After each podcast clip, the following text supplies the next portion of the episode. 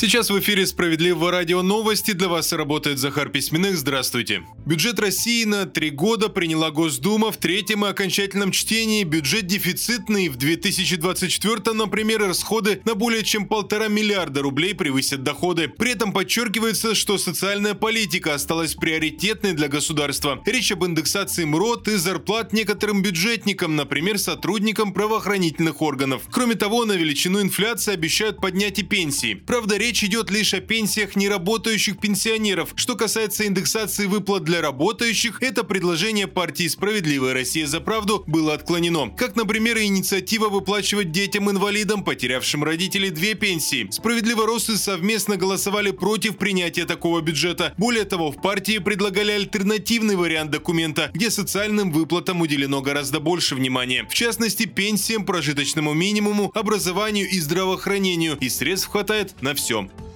40 месячных зарплат именно столько в среднем требуется россиянам для покупки нового автомобиля, поддержанного почти 20 зарплат. Такие данные приводит сегодня независимая газета. Там подсчитали среднее соотношение заработной платы и стоимости машины. Интересно и то, что 10 лет назад автомобили для россиян были доступнее. Согласно исследованию, в 2013 году в среднем хватило бы 30 месячных получек для приобретения новой машины. На 45% дороже за год стал салат оливье. Такие данные приводят статистики. Оказалось, что состав одного из самых популярных новогодних салатов взлетел в цене, если сравнивать с показателями 2022 года. Дороже всего обойдется вариант оливье с колбасой. Килограмм такого блюда стоит примерно 300 рублей.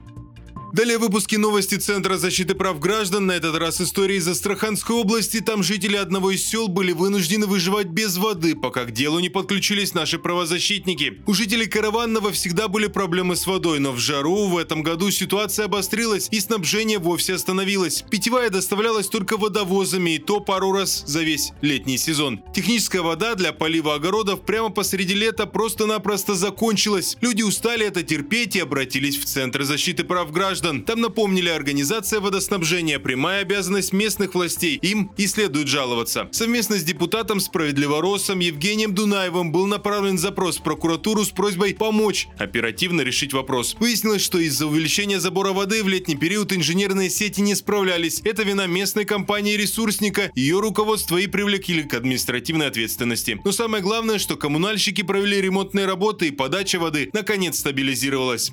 На этом все на данную минуту. Не переключайтесь.